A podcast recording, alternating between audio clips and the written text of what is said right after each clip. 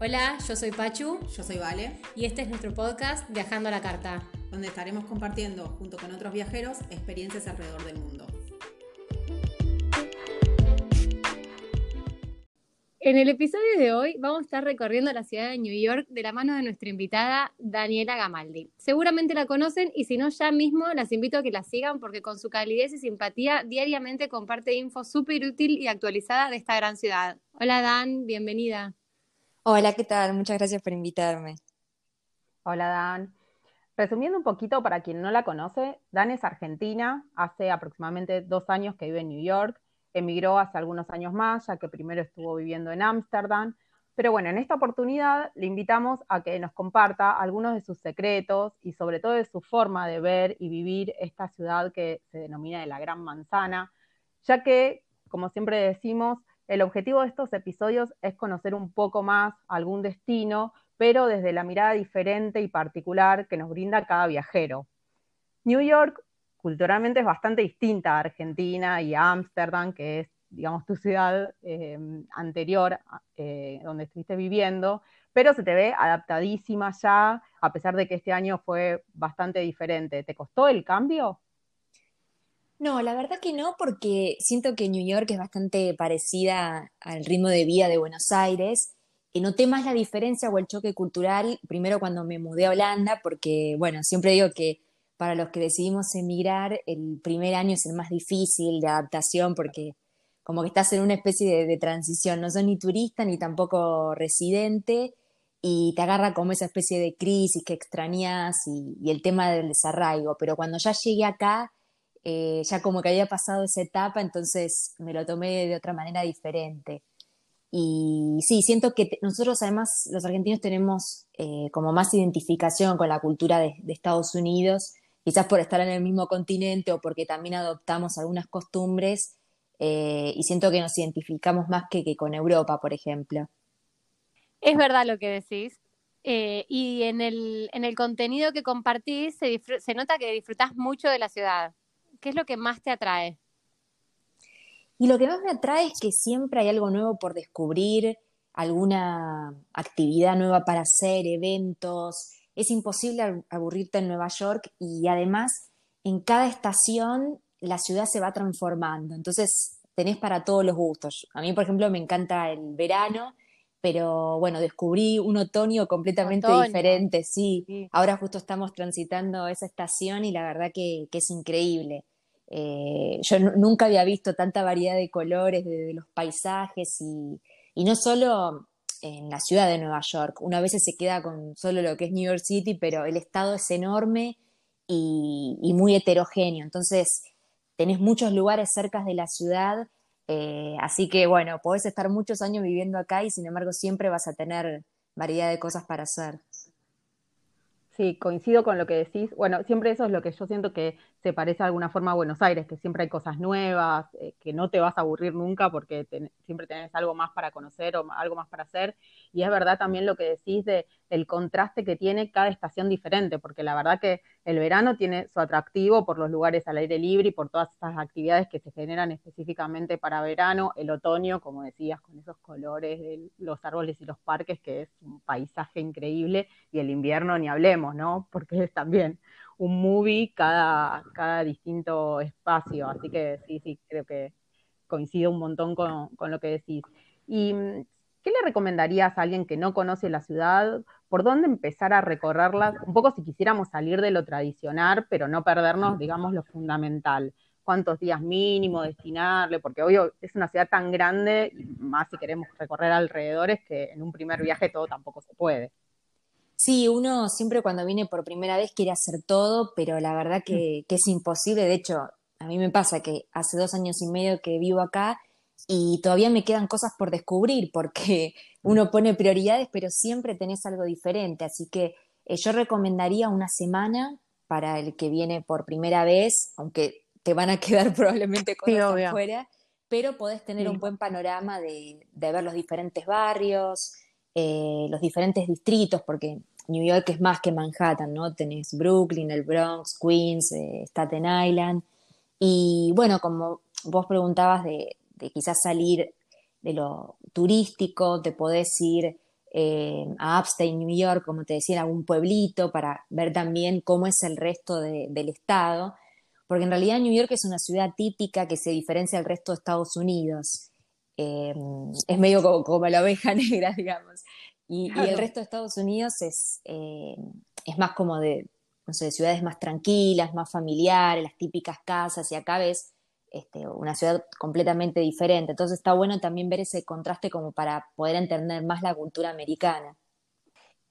Igual muy poca gente lo hace eso, ¿viste? Como que todos van y están de paso una semana. Yo fui dos millones de veces y nunca me tomé el tiempo de, salirme de lo que es Manhattan y recorrer un poco más allá de, de lo que tiene para ofrecerte New York.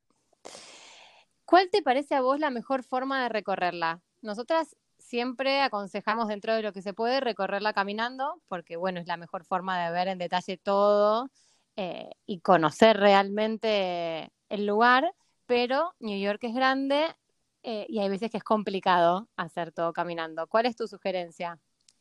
Sí, coincido con vos. Eh, lo mejor, la mejor forma para poder recorrer es caminar ahí vas viendo los contrastes, las diferentes comunidades, cómo los barrios van cambiando a veces con diferencia de una cuadra, pero sí, una cuadra, tal cual. Sí, está muy marcado. Y lo mismo pasa con los restaurantes y, con el ritmo, ves porque no, no es todo eh, muy enérgico, hay lugares muy tranquilos, incluso en Manhattan, como por ejemplo Battery Park, eh, que es un ambiente familiar, tranquilo, entonces eh, no, es todo súper enérgico. Y bueno, obviamente para ir de un barrio al otro y también para no estar perdiendo tiempo y sobre todo en invierno que, anochece temprano y hace mucho frío, el subte, eh, por eso recomiendo sacar la, la Metrocard y, alguno de los pases, eh, porque obviamente ahorras dinero y como turista lo vas a usar, realmente amortizás. Sí, está bueno eso que decís. Em, muchas veces nosotros lo recomendamos, o sea, caminar lo más que se pueda, porque está muy bueno eso que mencionás de ver el contraste cómo vas pasando de barrio en barrio y cambia y, te das cuenta, bueno, acá entré a Chinatown, acá estoy en Little Italy, es como que te vas dando cuenta el Soho, tiene sus particularidades muy marcadas, pero por ahí para moverte en una distancia un poquitito más larga que ya la recorriste, no perder tiempo, el, el subte, que tiene unas líneas espectaculares, es el gran aliado en la ciudad. También algo que muchas veces nosotras recomendamos, por ahí dependiendo si van familias con chicos o con, adultos, es utilizar también los buses de Hopón Hopón. A veces creo que para una eh, mirada general de la ciudad o incluso en New York tienen, eh, bueno, podés ir hasta Brooklyn, que algunos hacen ese recorrido o son temáticos con estas cuestiones de que en New York se filmaron tantas películas y tantas series que, que siempre te sentís como en una película, por ahí está bueno este, utilizarlo a veces como medio, medio alternativo, ¿no? Sí, eso, viste, depende de, de la personalidad del viajero, yo digo. Eh, hay gente que le gusta más ser libre y no cumplir horarios, entonces bueno, ya tienen como su itinerario armado y lo quieren hacer por su cuenta. Pero si sos más del que decís, bueno, no me quiero perder o quiero ya que esté todo estipulado, también podés contratar eh, algunos tours que hay, como por ejemplo el tour de contrastes, que lo hacen varias empresas y te muestran como eh, la otra parte de New York, ¿no? Vas a lugares que están más alejados, como por ejemplo Queens, y eso, bueno, como te llevan en, una camioneta o en un auto, decís, sé que me entrego a ellos y me van a ir llevando y me van a ir contando como guía. Tal cual.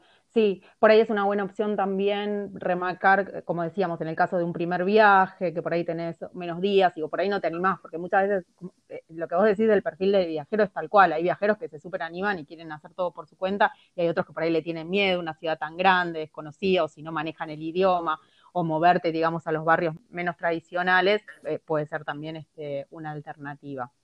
Y si tuvieras que definir New York en una foto, digamos, más allá de los iconos que todos conocemos, Times Square, la Estatua de la Libertad, el Empire State, digamos, ¿cuál sería tu, spot de foto preferido? ¿Cuáles son tus spots de fotos preferidos?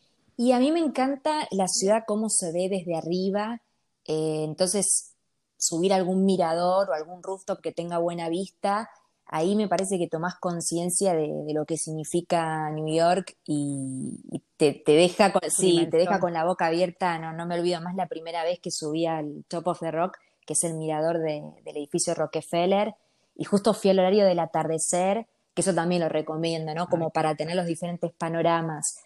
Y cuando se empezaron a iluminar los edificios fue increíble y creo que eso te queda marcado porque a veces caminando no, no tomas noción. O también ver, por ejemplo, la, eh, la isla Manhattan desde Brooklyn o desde New Jersey, también como para tomar conciencia, ¿no? Para nosotras New York es una ciudad que cualquier tipo de viajero le puede sacar jugo. Como decimos, New York es versátil y de gran cantidad de opciones para todas las edades. Se puede recorrer en familia y con chicos. ¿Coincidís con nosotras que hay planes y formas para recorrerla, de recorrerla para todos? Sí, yo creo que New York es una ciudad muy versátil y se adapta a cualquier tipo de necesidad del viajero, como hablábamos del perfil. Hay gente que quiere hacer todo eh, súper rápido y recorrer lo que sea en, poco tiempo. Eh, hay algunos que vienen con mejor presupuesto que otros, quieren hacer un viaje más gasolero. Y sí, es una ciudad costosa, pero por ejemplo se puede adaptar a cualquier tipo de bolsillo y, también podés ahorrar dinero siguiendo algunos tips. sí, creo que es para todo, para, para gente grande, joven, para familias, para también viajeros que vienen solos. Es, es una buena ciudad para eso también. Igualmente, yo recomiendo, no sé, he ido en invierno, primavera, verano, otoño, todo, y este año me tocó ir sola con mi hija, viajé con mi hija y con mi tía en octubre, que todavía no hacía frío. Eh, y dije, bueno, nada, New York la reconozco, re canchera, voy, qué sé yo. Mi hija tiene dos años y mm, todavía no había cumplido dos años cuando fuimos y no fue tan fácil. O sea, el que va con chicos para mí, sí hay planes para hacer para con toda la familia, o sea, para cualquier edad, pero hay que planear, porque ponerle los subtes no están aptos para cochecitos. Entonces, un día me cargué el cochecito al hombro, subí, bajé 300 escaleras, al segundo día ya estaba tomándome Uber. Y otra cosa también, si vas con chicos, fui en invierno donde la nieve me llegaba arriba de las rodillas. O sea que tampoco va a correr el cochecito bajo la nieve, tenés que planearlo cuando no vas solo.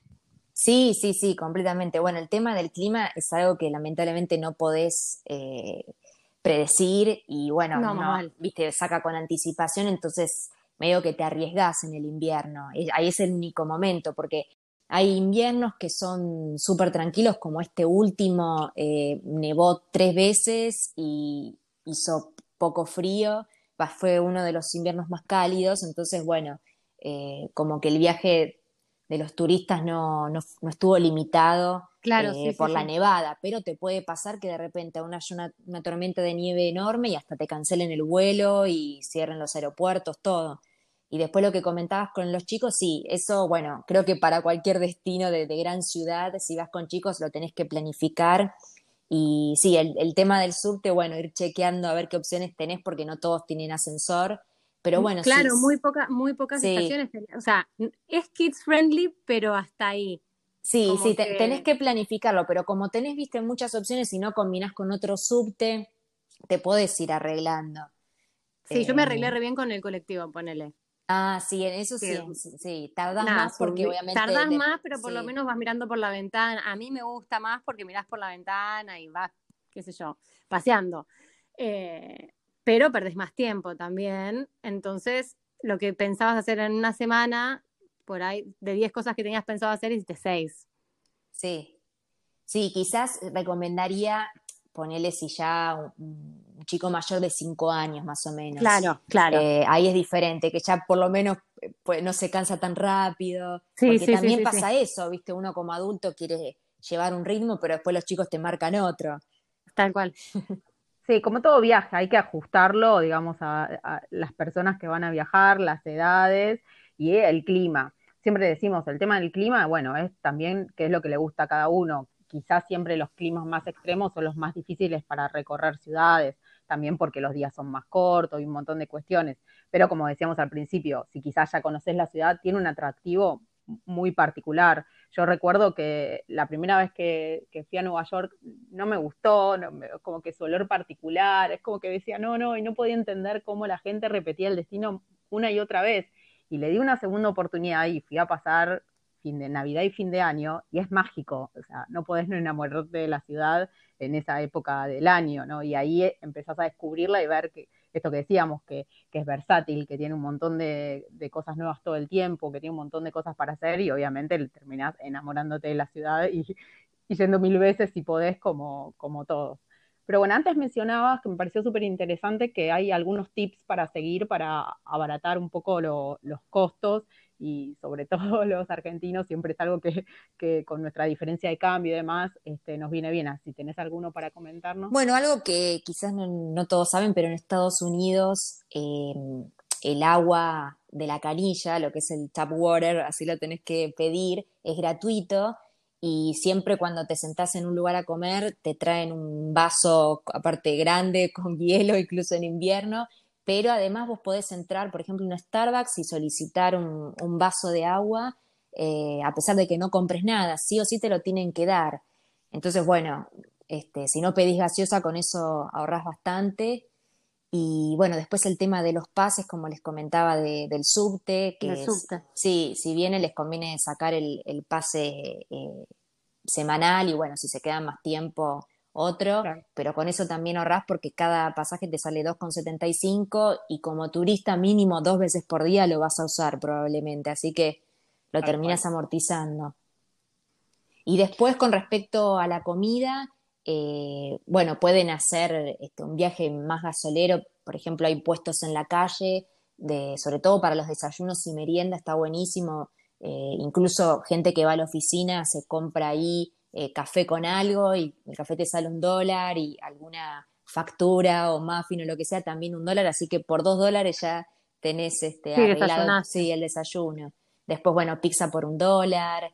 Y después hay algunos lugares como que tienen salad bar y te cobran por libra, que es más o menos 450 gramos, y podés comprar comida, comida por peso, quizás un poco más saludable si no querés este, fast food, pero a un precio más económico que sentarte en un lugar que un plato te sale mínimo 15.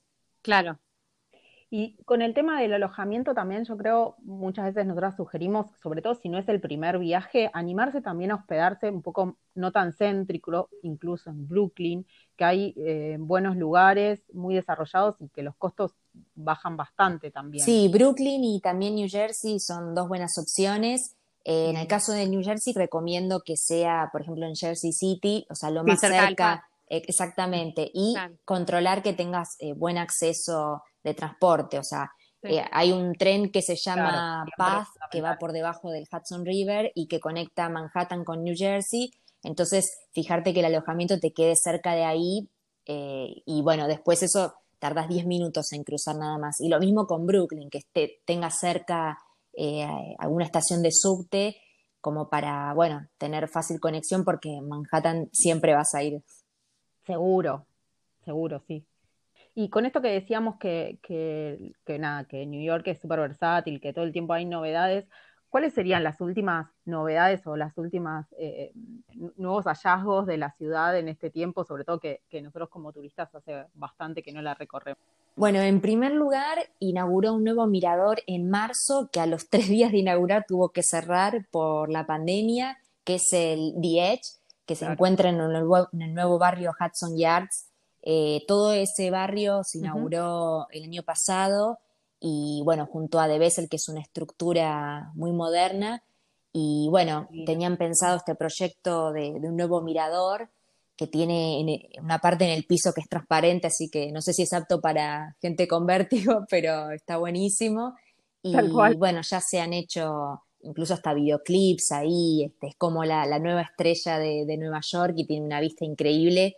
Eh, del lado west está, pero bueno, tenés una vista muy buena de, todos los edificios, así que eso es como la, gran novedad. Y también anunciaron eh, que en los próximos años van a inaugurar un nuevo mirador en el Chrysler, que eso la gente lo, venía pidiendo bastante, sobre todo para conocer el, un edificio que es icónico, eh, pero además también como para tener vista del lado east, que quizás faltaba un mirador de ese lado. Así que eso también este, está bueno. Y después, bueno, inauguró un nuevo edificio que está enfrente de, de la estación Grand Central, que se llama One Vanderbilt, y tiene conexión subterránea con la estación. Así que es básicamente un edificio de, de oficinas, pero los empleados que trabajen ahí en alguna de las empresas van a poder conectar de manera subterránea y, bueno, este, está justo adelante del Chrysler, pero no lo tapa.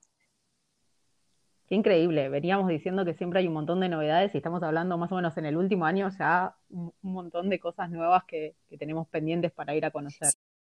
Otra cosa que también, debido a la, a la pandemia y cómo la ciudad se ha tenido que adaptar, eh, nosotros, bueno, justo enganchamos el inicio de las actividades o la reapertura después de la cuarentena con el verano.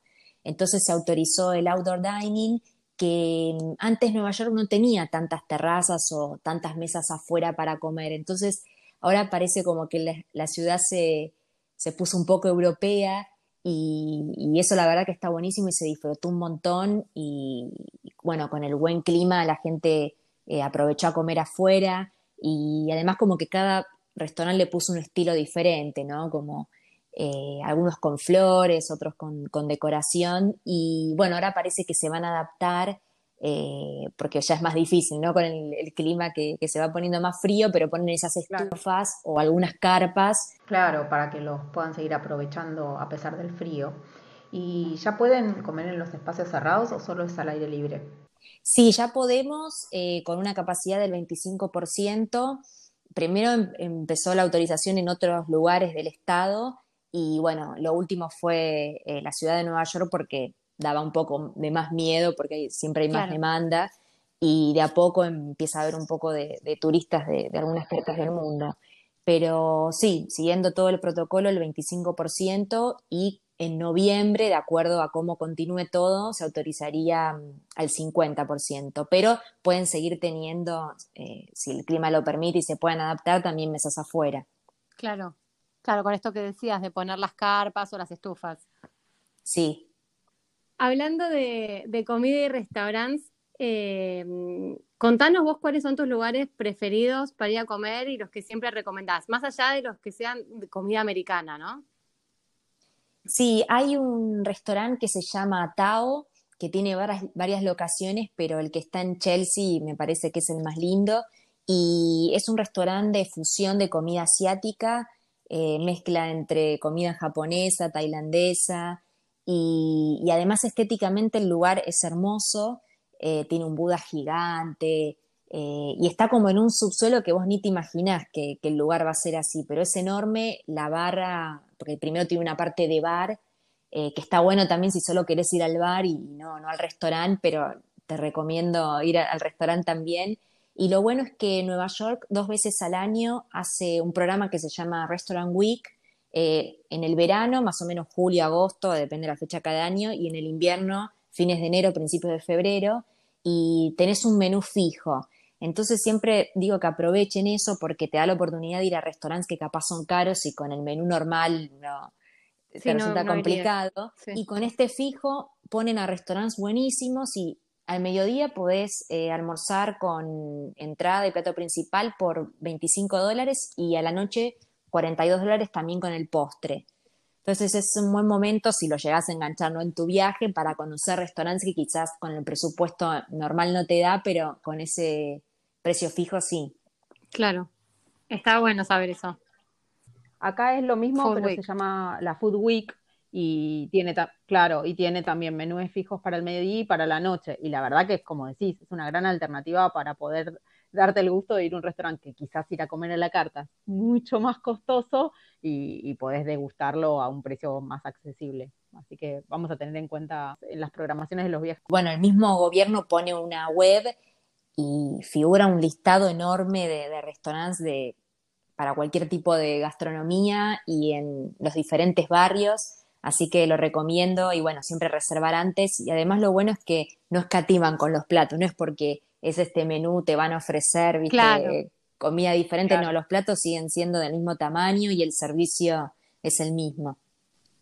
Genial. Bueno, y también vamos a mencionar que en tu cuenta de Instagram tenés también muchas eh, historias destacadas y muchos posteos que hablan de los rooftops, de, restaurantes, con toda la reseña, que la verdad que siempre es impecable y da todos los tips a tener en cuenta. Si hay que reservar, no hay que reservar, así que recomiendo que darse una miradita eh, por, tu, por tu cuenta antes de viajar para tener en cuenta los últimos lugares de tendencia y de moda que, Bueno, muchas gracias. Eh, sí, en, mi perfil justo figura un hashtag que es Dan en New York y bueno, ahí les resulta más fácil encontrar los posteos, porque a veces entre tanto se pierden, pero con ese hashtag yo ahí eh, mostré los, los posteos que son más de tips y de info. Y sí, por ejemplo, tengo uno hablando de comida barata, un listado de lugares para comer barato. Eh, de, bueno, después, como decías vos, lista de, de rooftops o en qué momento pueden encontrar buenos descuentos. Genial.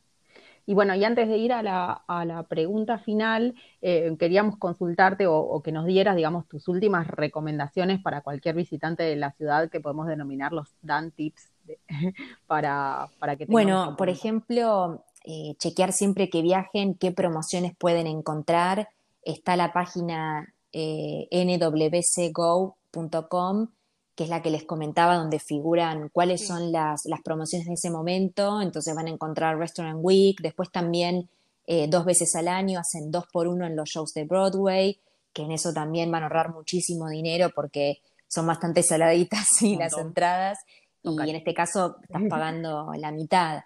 Así que es, es una buena oportunidad. Y también te, te, cuentan eh, promociones, porque, por ejemplo, casi todos los museos hay un día a la semana que tienen entrada gratuita, entonces con eso también vas a ahorrar muchísimo, porque generalmente cualquier tipo de, lugar que quieras visitar, ya sea exposición, museo o mirador, como mínimo te va a salir 25 dólares. Entonces, aprovechar estas promociones este, te, permite recortar gastos. Y después lo que les mencionaba del agua, bueno, Tal cual. tratar de, de manejarse eh, caminando en lo posible y si no el subte, pero mm, hay ofertas y bueno, si, quieren planificar el, viaje y tienen la posibilidad de, ir en cualquier momento del año, eh, está bueno aprovechar determinados días al año que, que es donde hay más promociones. Seguro. No es un gran esfuerzo de organización tener en cuenta estas recomendaciones tuyas y la verdad que el impacto en lo económico puede ser puede ser significativo, así que me parece genial. Vamos a dejar en, en la descripción del episodio la página que he mencionado, así la tienen bien. Ahora vamos a la última pregunta. Sabemos que sos una gran viajera, así que antes de terminar a todos le hacemos la misma pregunta. No preguntamos cuál es el lugar que más te gustó porque es medio difícil de decidir, pero sí cuál fue el lugar que hayas viajado al que menos expectativas le tenías y más te sorprendió cuando llegaste al punto de recomendárselo a todo el mundo? Cualquier viaje que hayas hecho. Sí, eh, lo primero que se me vino a la mente es Israel.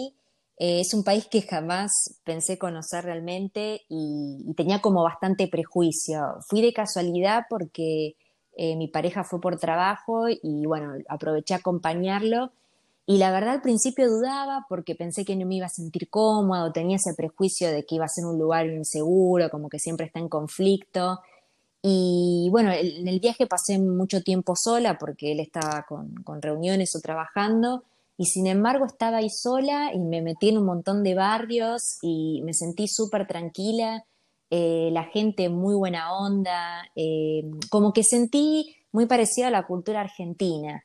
Eh, la gastronomía excelente y bueno, un día tuve la posibilidad de, ir a Jerusalén y me pareció un lugar con una energía muy especial, más allá de que sigas una religión o no, es, es una ciudad que realmente tiene como algo que, no sé, algo en el aire especial y, convergen las tres religiones, el cristianismo, el islamismo y el judaísmo y, y vos ves gente muy distinta y sin embargo es un lugar abierto para todos. Así que sí, Israel este, lo, pondría como un lugar que tenía cero expectativa y bueno, ni hablar de las playas. Yo fui en invierno porque fue fines de enero, pero en el verano puedes disfrutar de las playas que son hermosas y también, bueno, ahí cerca está Jordania, que es otro país muy lindo también para visitar.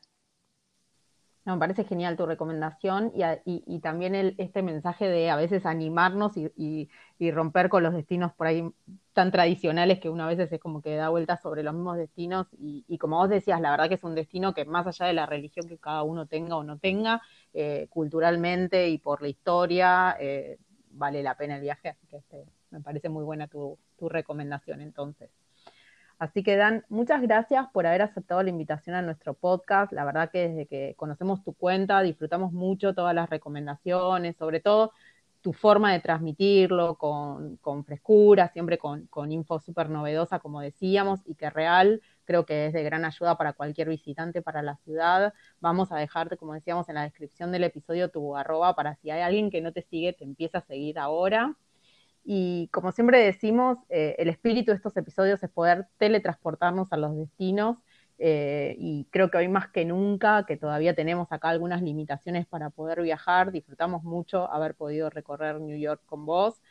Esperamos que te hayas sentido cómoda y que hayas disfrutado tanto como nosotras este recorrido virtual por tu ciudad y que ojalá que, pronto podamos. Bueno, chicas, gracias a ustedes por invitarme y por la linda charla. Sí, espero que, que todos puedan viajar pronto a Nueva York y realmente es un destino que, que nunca falla y por algo también tanta gente vino en reiteradas veces, porque de repente escuchás personas que vinieron 20 veces y no se cansan y es medio como una adicción Nueva York. Tal cual, tal cual. Así que bueno, gracias Dan nuevamente y los esperamos en otro episodio Viajando la Carta. Chao.